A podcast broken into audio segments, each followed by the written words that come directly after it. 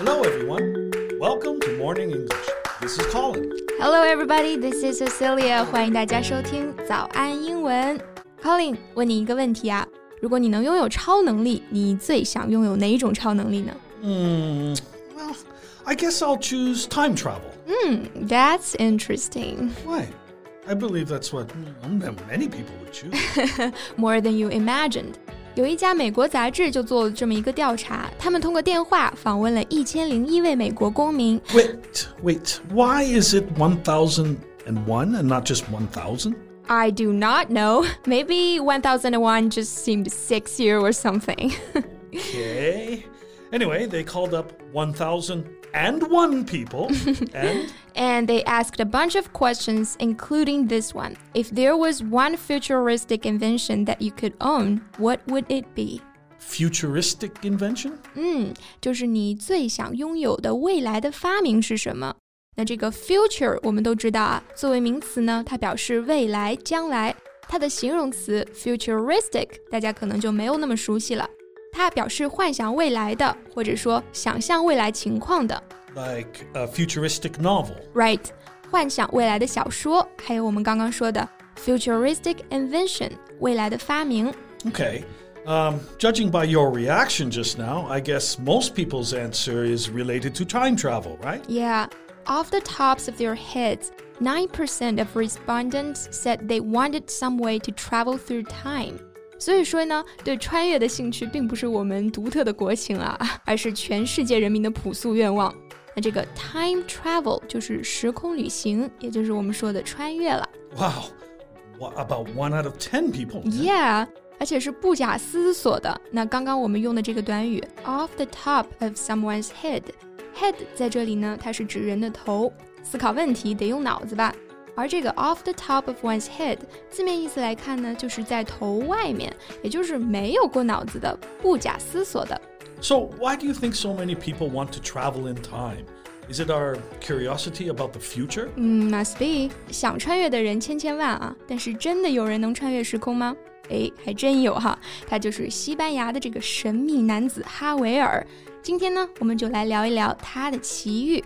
在节目的开始，给大家送一个福利，今天给大家限量送出十个我们早安英文王牌会员课程的七天免费体验权限，两千多节早安英文会员课程以及每天一场的中外教直播课，通通可以无限畅听。体验链接放在我们本期节目的 show notes 里面了，请大家自行领取，先到先得。 The story began with a man waking up in hospital, realizing that everyone else in the world had simply gone.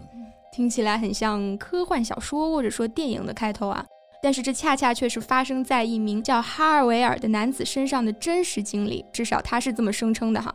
Since then, he has continued to search for people while documenting the journey on a regular basis through videos uploaded to TikTok. 嗯，他在 TikTok 上面的用户名是西班牙文，翻译过来呢就是唯一的幸存者 （The Lone Survivor）。 The lone survivor assumed it was still the year 2021 when waking in hospital. But that was until observing that all the electronic devices stated the year was actually 2027. 哇，虽然说呢，他声称自己失忆了，但是呢，凭借醒来时候身边的文件，他知道了自己名叫哈维尔，又凭借电子设备知道了呢，他处在二零二七年。 However, the lone survivor doesn't actually claim to be a time traveler. Instead, Javier claims to be in a parallel world. 嗯，也就是说，他不是我们通俗意义上说的穿越时空了，而是处在一个平行世界。那 parallel 做形容词的时候呢，表示平行的、同时存在的，所以 parallel world 就是我们说的平行世界。 Right, a world that runs alongside this one, albeit six years in the future. 虽然时间显示他穿越到了二零二七年，但是据他说呢，他还是生活在二零二一年的空间当中，那周围的一切都是停留在二零二一年的。In this sense, Javier does not appear to be someone traveling through time, but more of a case of someone who is communicating across worlds without people or animals.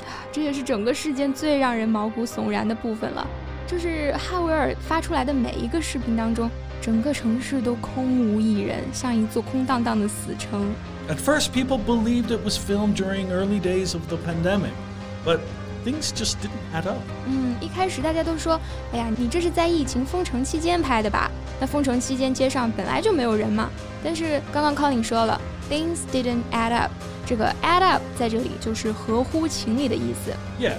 For example, her story just didn't add up. It's like saying her story isn't reasonable or it didn't make sense. 嗯，那为什么说疫情这个解释说不通呢？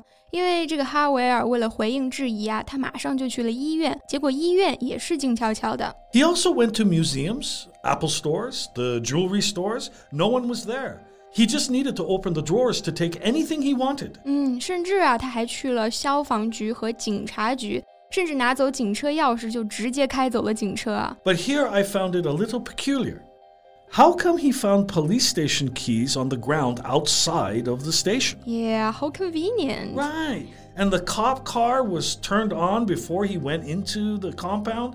I'm pretty sure cars can't run for seven years nonstop, right? 嗯，其实稍微想想啊，还是有很多地方经不起推敲的。 like, how does he eat? How is it feasible we are in contact with another universe? 所以，Colin，你也觉得很可疑，是不是？那你觉得他是怎么整出这些视频的呢？用的特效吗？I don't know.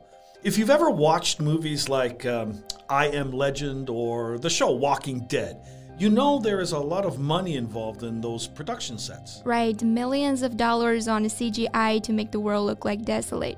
但是这个人他发布视频的节奏还是非常频繁的。可是三百六十万粉丝拿着放大镜找，就愣是没有找出什么后期制作的痕迹。Yeah, it's just hard to believe that someone would go through all this effort just to trick people. So, how do you feel about this whole thing? Well, I just see it as an artful way to have fun because I love science fiction movies. This is something out of a movie. I mean, when you watch these videos, you can't help but feel that you are there with him. It's actually kind of cool.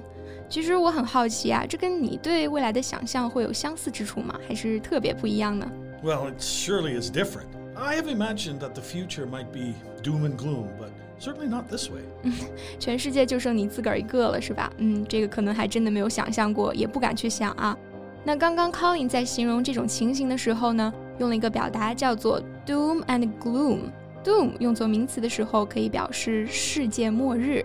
那 gloom 这个名词呢，它表示忧郁、愁苦和无望，所以放在一起呢，doom and gloom 就表示前景暗淡、凄惨无望。That's the reason why I I kind of like these videos because thinking about that version of the future, we're going to realize how much people matter to us. 说的没错啊。 就好像那种噩梦初醒的感受，对不对？一边庆幸这些都不是真的，一边感慨现实生活的可爱。好了，今天的节目就到这里。Well, thanks for joining us, everyone. This is Colin. This is Cecilia. See you next time. Bye. 今天的节目就到这里了。如果节目还听得不过瘾的话，也欢迎加入我们的早安英文会员。成为会员，您就可以无限畅听我们每天一场免费的中外教直播课，以及两千多节原创系统课程了。今天我们限量送出十个七天免费试听权限，试听链接放在我们本期节目的 show notes 里了，请大家自行领取，先到先得。This podcast is from Morning English。学口语就来早安英文。